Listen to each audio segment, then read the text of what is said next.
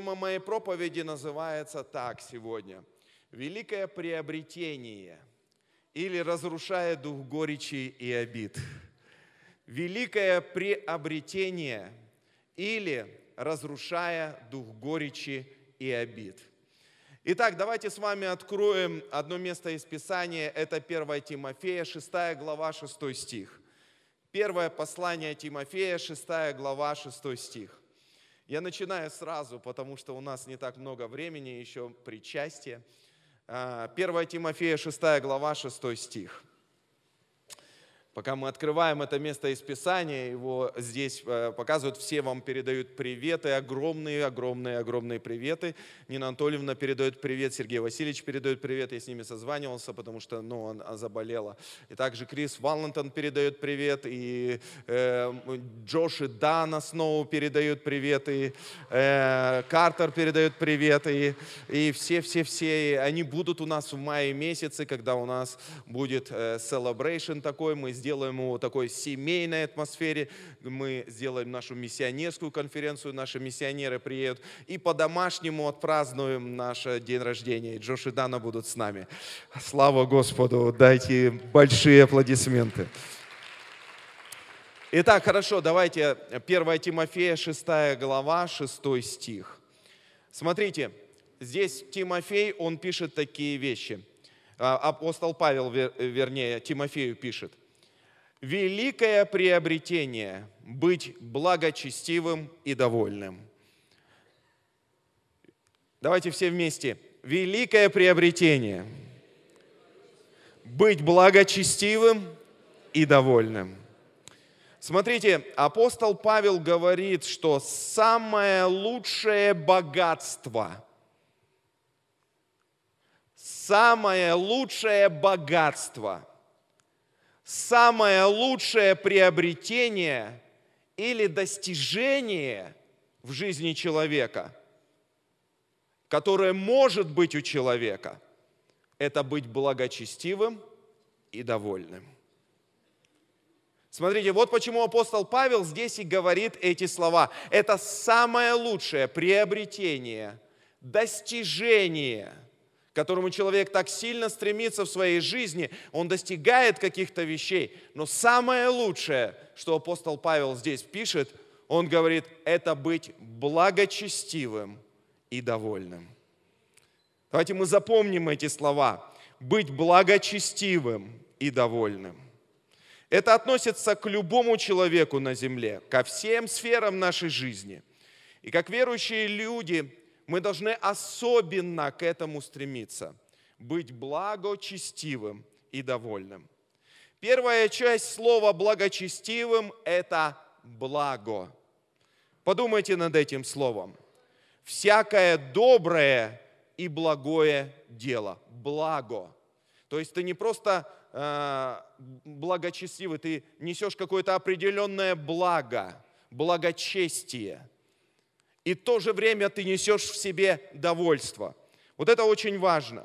Мы все с вами понимаем все, всякое доброе дело и благое дело, оно приходит от Бога.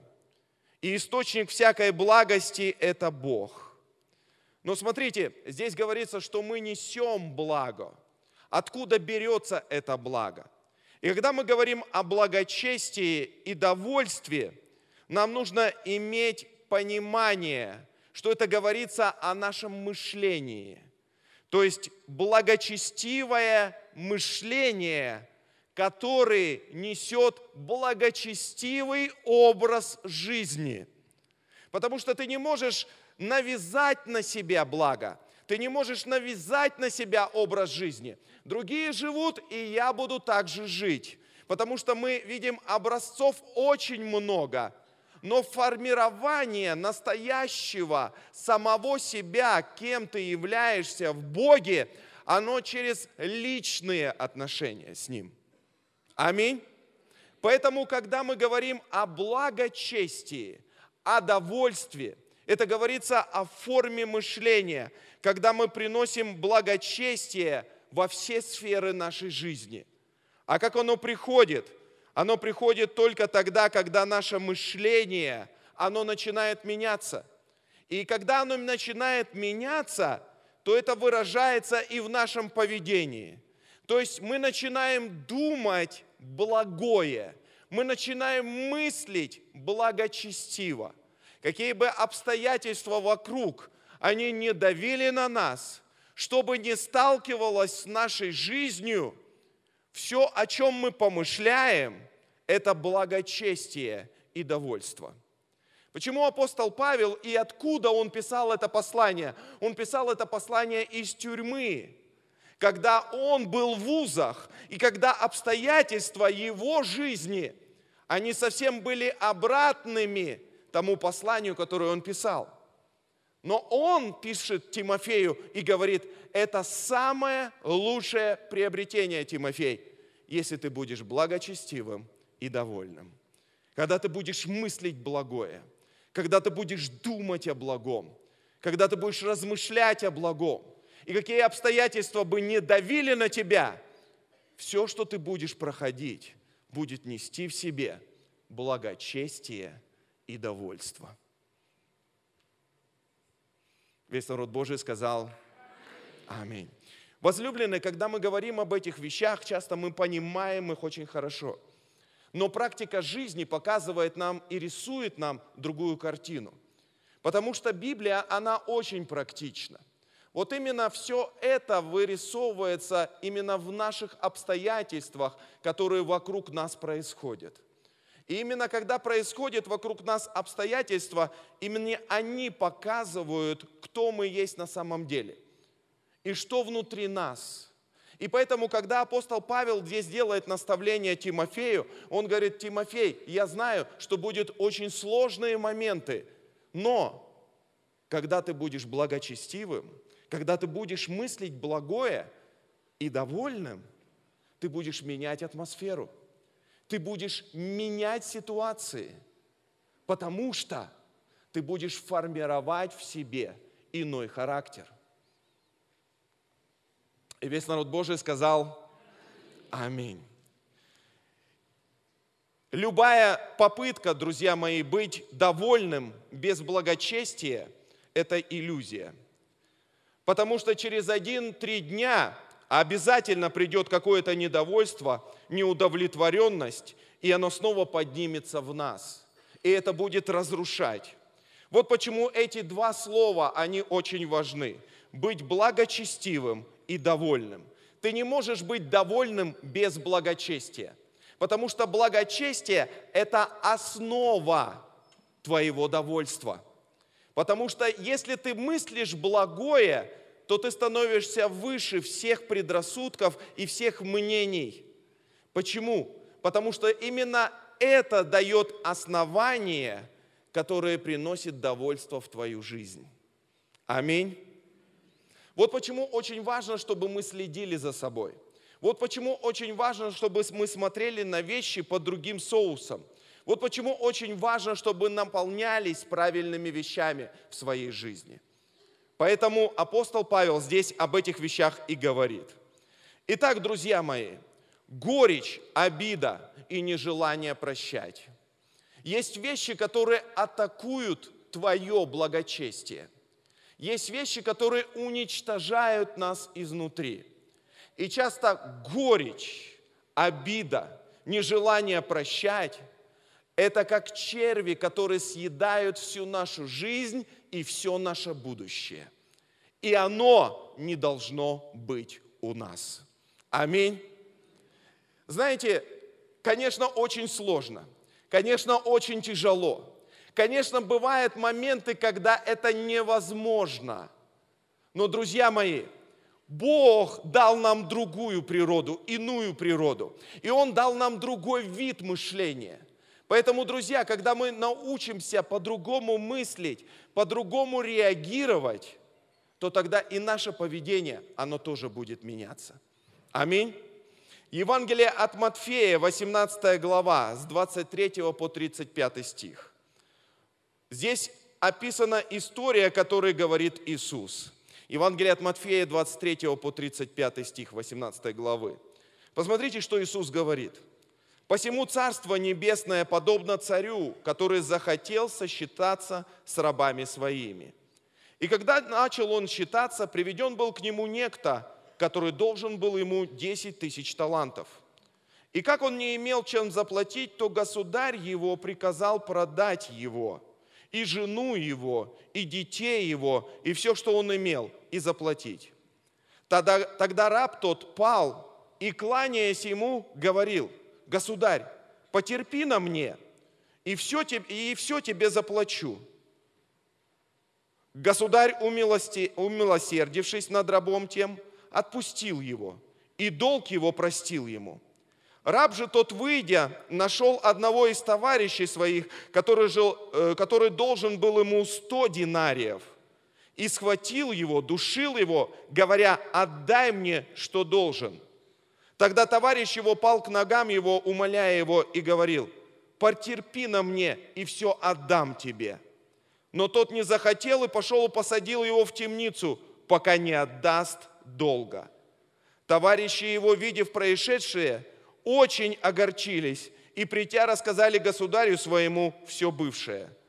Тогда государь его призывает его и говорит, злой раб, весь долг тот я простил тебе, потому что ты упросил меня – и не надлежало ли тебе помиловать товарища твоего, как и я помиловал тебя? И разгневавшись, государь его отдал его истязателям, пока не отдаст ему всего долга. И 35 стих. «Так и Отец мой Небесный поступит с вами, если не простит каждый из вас от сердца своего брату своему согрешений его». Друзья мои, смотрите, что говорит здесь Писание.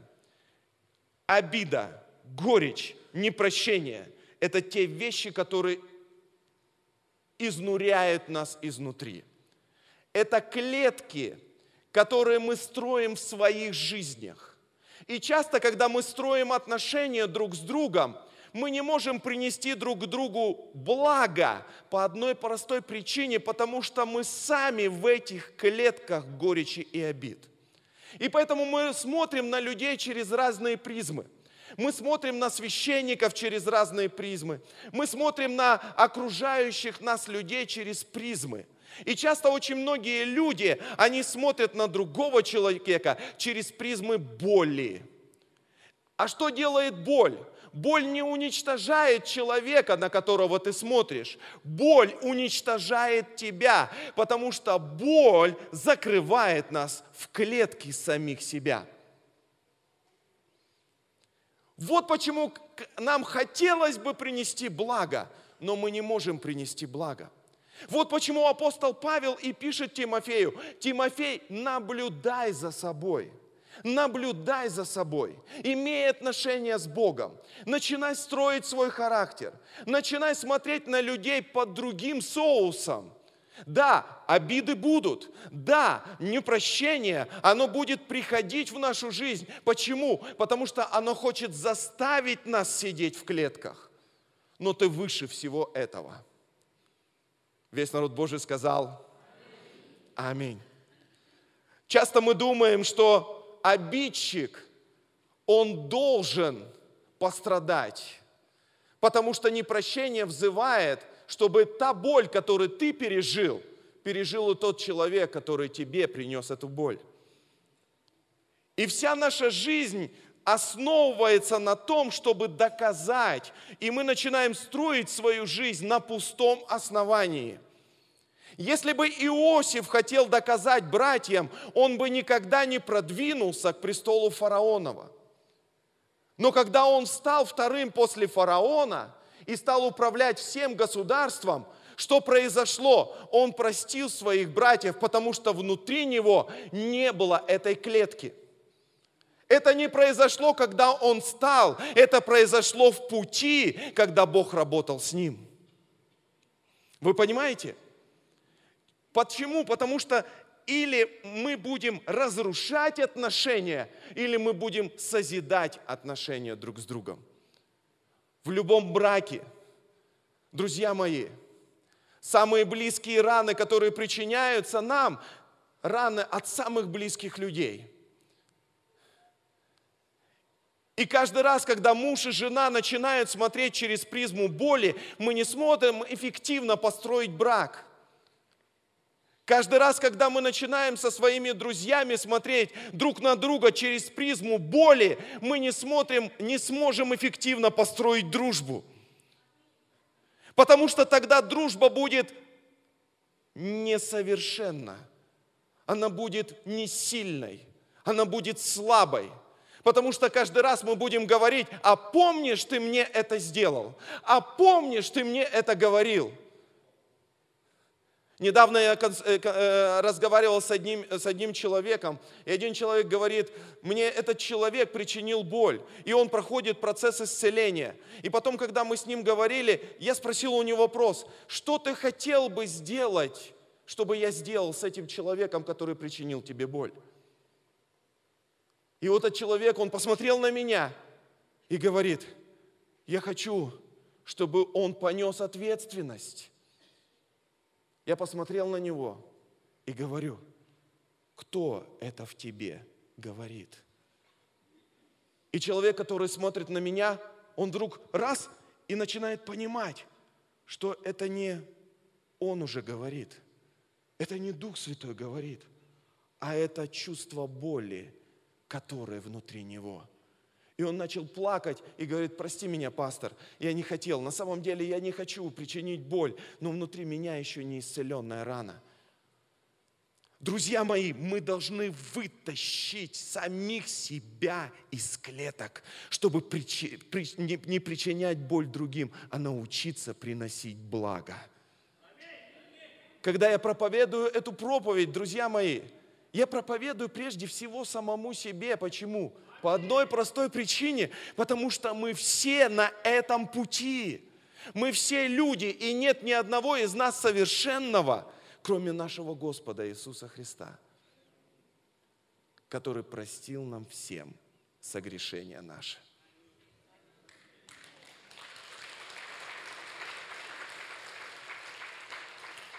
Марка 11 глава 22 и 26 стих. Марка 11 глава 22 и 26 стих. Иисус здесь. Марка 11, 22, 26.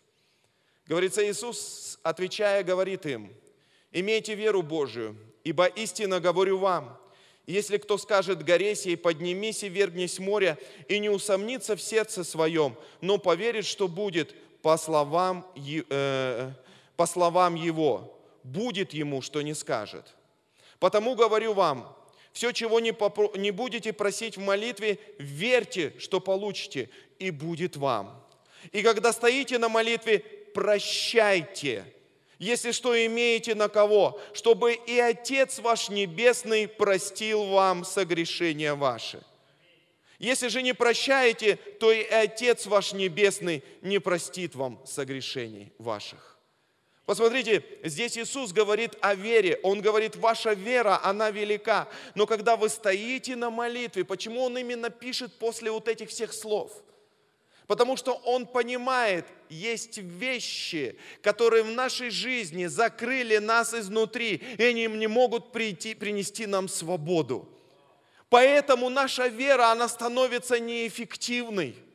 Поэтому мы не можем иметь прорыва в своей жизни – Потому что есть вещи, которые нас держат в наших же клетках. Поэтому Бог говорит, когда стоишь на молитве, прощай. Вот почему, когда к Иисусу побежали младенцы, он, он сказал, пустите детей ко мне, потому что их подобно Царство Божье. Дети, они быстрые на прощение – они обиделись, но тут же любят, потому что у них чистые сердца. Люди, которые уже повзрослели, они носят в себе определенный, определенный опыт. Опыт, который, казалось бы, должен их быть поддержкой, но он становится их разрушением. Поэтому Иисус говорит, когда ты в молитве, прощай по одной простой причине – тогда Бог услышит тебя. Тогда Бог услышит тебя.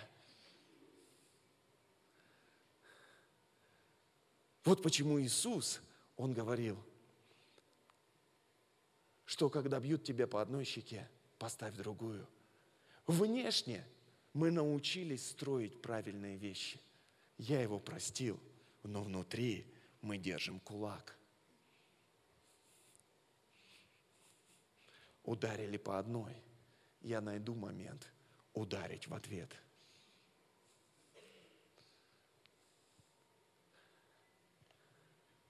Благо, благо – это мышление. Мышление, которое должно формироваться в ценою жизни. Это мышление, которое Бог дает нам сверхъестественно, друзья мои. Мы понимаем, может быть, это какая-то психология или еще какие-то вещи, но я вам хочу сказать, многие вещи мы можем сказать, что, э, э, что они естественные, но силы не, не может быть до тех пор, пока Бог не принесет эту силу. Знаете, почему я проповедую это? Потому что я сам это переживал. Когда человек тебе делает боль, ты вроде бы его простил, но внутри тебя кошки скребут. И каждый раз, когда ты видишь этого человека, кошки продолжают скребсти.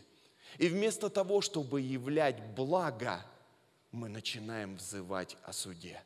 Вместо того, чтобы являть милость, благодать, мы взываем то, что внутри нас. Вот почему это очень важно, друзья мои. И через это Бог будет продвигать нас. Давайте еще одно место из Писания прочтем. Это Иова, 19 глава, 17, 7 э, стих. Иова, 19 глава, 7 стих.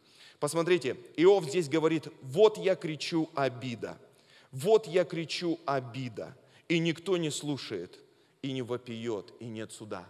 Вот он кричит обида. Иов кричит обида. Почему? Потому что если мы смотрим на Иова в 29, в 29 главе, он говорит, меня почитали очень многие люди. Я был один из первых. Я сидел, как сидя, сидели князья, и люди кланялись. И потом в один момент его жизнь изменилась коренным образом, потому что Бог был в этом процессе. Он что-то хотел показать Иову. И друзья начали говорить, Иов, ты болен. Почему? Потому что ты, может быть, согрешил перед Богом. Жена сказала, Иов, то может, ты согрешил перед Богом. И Иов говорит, вот я кричу обида.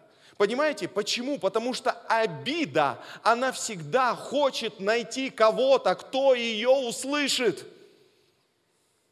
Если ты поделился с Васей, с Петей, и если они неправильно отреагировали, они будут носителями этого заражения. Вот почему народ израильский, он не вошел в обетованную землю, потому что они не имели вот этой веры, о которой говорил Иисус, когда вы стоите на молитве. Потому что внутри были споры, разногласия и различные вещи – мы не умели, знаете, как можно сказать, они не умели очищаться Божьим Словом и Божьим присутствием. Они не умели, не умели защищать своего внутреннего человека, чтобы не становиться частью вот этой язвы, которая разрушает изнутри. Вот почему Иов здесь он и говорит, у него были веские основания. Веские основания. Он был всем, и вдруг он стал никто. Он взывал к справедливости. Поэтому он говорит, я кричу обида, а никто не хочет услышать меня. И потом Господь пришел к нему и начал разбираться с ним. И сказал, Иов. И когда он разобрался с ним – он благословил его в два раза больше. Последнее, что я хочу сказать. Последнее, что я хочу сказать, это то, как мы должны жить, как мы должны понимать, чтобы не пускать горечь и, обид, и обиду в свою жизнь. Песнь песней, 4 глава. Песнь песней, 4 глава. Можно, чтобы кто-то вышел поиграть? Нужно торопиться, потому что у нас еще сегодня причастие. 12 и 16 стих. Посмотрите, как описывает, как описывает Соломон в своем песне песней, он описывает невесту, то есть он описывает церковь. Что он говорит здесь? Песнь песней, 4 глава, 12 по 16 стих. Смотрите, за, за, запертый сад, сестра моя невеста, заключенный колодец, запечатанный источник. Рассадниц, рассадники твои, сад с гранатовыми яблоками, с превосходными плодами, киперы с нардами. Нарта, шафран, аира, корица со всякими благовонными деревами, мира, алой, со всякими лучшими ароматами. Садовый источник, колодец живых вод и потоки сливана.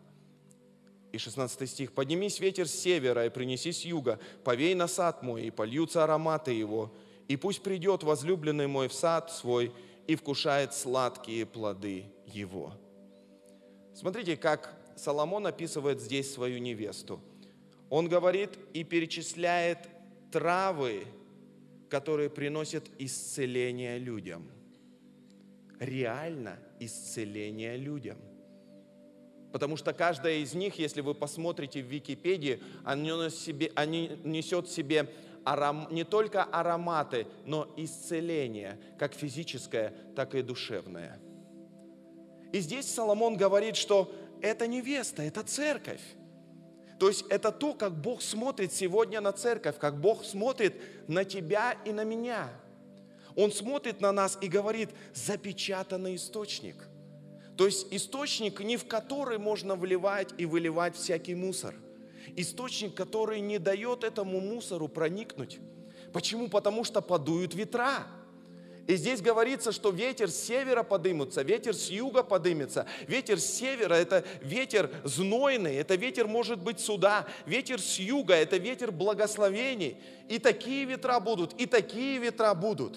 Но когда они подуют в нашу жизнь, что-то должно выходить из нашей жизни – и понимаете, друзья мои, то, чем мы наполнены, то и будет выходить из нашей жизни. Вот почему очень важно, чтобы мы меняли свое мышление, чтобы мы понимали обстоятельства, в которые Бог ставит наши жизни. Он дает нам друзей, Он дает нам близких, Он дает нам жены мужей, Он дает нам общество. Общество не для того, чтобы оно сломило нас, общество для того, чтобы помогло нам. Поэтому, когда наша жизнь начинает наполняться правильными вещами, когда мы начинаем смотреть на нашу жизнь, когда мы смотреть на свою жизнь начинаем правильным взглядом, что бы ни происходило, мы начинаем строить правильные границы. Какие границы? Я могу или причинить такую же боль человеку, или я могу принести ему благо. Но послушай, справедливо бы было – зуб за зуб и око за око. Да, возможно, это было бы справедливо, но я другой человек.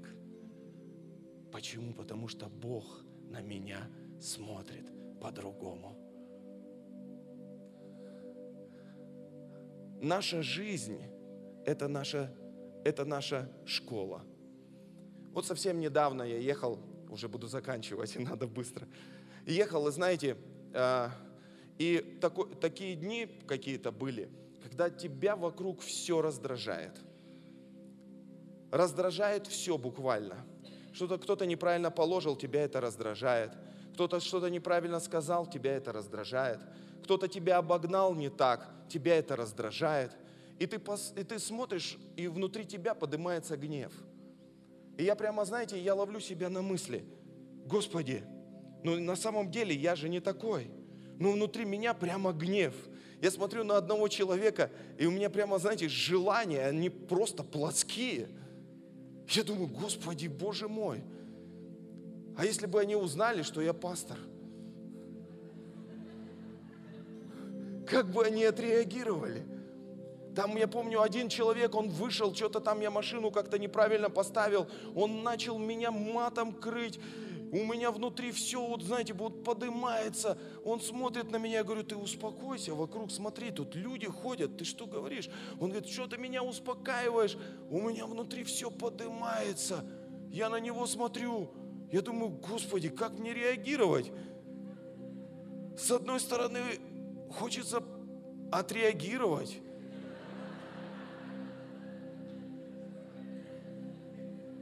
А потом ты понимаешь, что сзади тебя смотрят и ходят люди, которые тебя знают и знают, что ты пастор. И если ты что как-то неправильно отреагируешь, ты понимаешь, потом как ты будешь смотреть в глаза людям, даже если ты будешь выше него. Я просто смотрю на него и говорю, друг, извини меня. Извини, что вот так машину поставил, извини, что тебя напрек. В следующий раз так не буду делать. И знаете что? Он так напрягался, напрягался, а потом...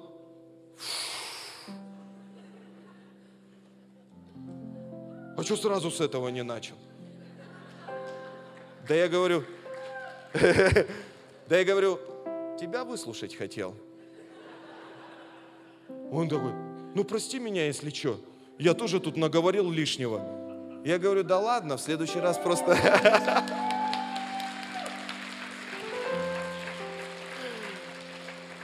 Я говорю, да ладно, в следующий раз просто не говори лишнего. Потому что оно, понимаешь, тебе в жизни не поможет. И мы так с ним раз, раз, раз, все, пока, пока. Ну, он мне такой, ну ты, если что надо, там, мне звони. Я говорю, хорошо. Если что надо, ты мне звони. Пусть Господь тебя благословит. А ты что, верующий, что ли? Я говорю, ну да. Он говорит, да, о, интересно. Ну все, попрощались и пошли. И знаете, и в тот момент я понял, смотрите, все, что хочет сделать дьявол, он хочет вытащить нас. А все, что хочет сделать Бог, смиренным, Он дает благодать. Он хочет вытащить то, что запечатано в нас. А что в нас запечатано? Благо. Скажи, благо. Еще раз, благо. Благо. Знаешь, а что такое благо? Это когда ты благословляешь. Понимаешь, когда вокруг тебя люди начинают осветать. Мы не профессионалы в этом во всем. На самом деле, друзья, мы все равно будем причинять друг другу боль, потому что мы несовершенны, мы люди. Но знаете что? Мы к этому будем стремиться. Мы об этом будем думать. И каждый раз, когда мы будем конфронтировать с кем-то, мы хотим в первую очередь, что принесет наша конфронтация или благо, или уничтожение. Давайте приносить благо друг другу благо друг другу. Когда наши конфликты в семейных отношениях, мы можем разойтись, мы можем сказать, давай мы наговорить друг другу глупости. Друзья, в семейной жизни мы столько глупостей друг другу говорим. Но каждый раз, когда мы будем это делать, мы будем останавливаться и говорить, а как я могу принести благо? Аминь. Аминь. Аминь. Вот так мы будем строить, друзья мои. Когда кто-то тебе начинает говорить о ком-то, ты запечатанный источник. Ты духовно зрелый человек. Ты можешь взять это и изменить его мышление о том, кто, что он говорит. Вот это правильно, друзья мои. Потому что, как мы сказали, мы не эти, как их, термометры. Мы не термометры, мы термостаты. Аминь. А это не те, кто измеряет температуру, это те, кто меняет температуру. Аминь. И знаете тогда, что мы будем делать? Мы будем сохранять друг друга. Мы будем защищать друг друга, что в своей семье, что в своих командах и что в своей церкви. Аминь. Aleluia. Amém.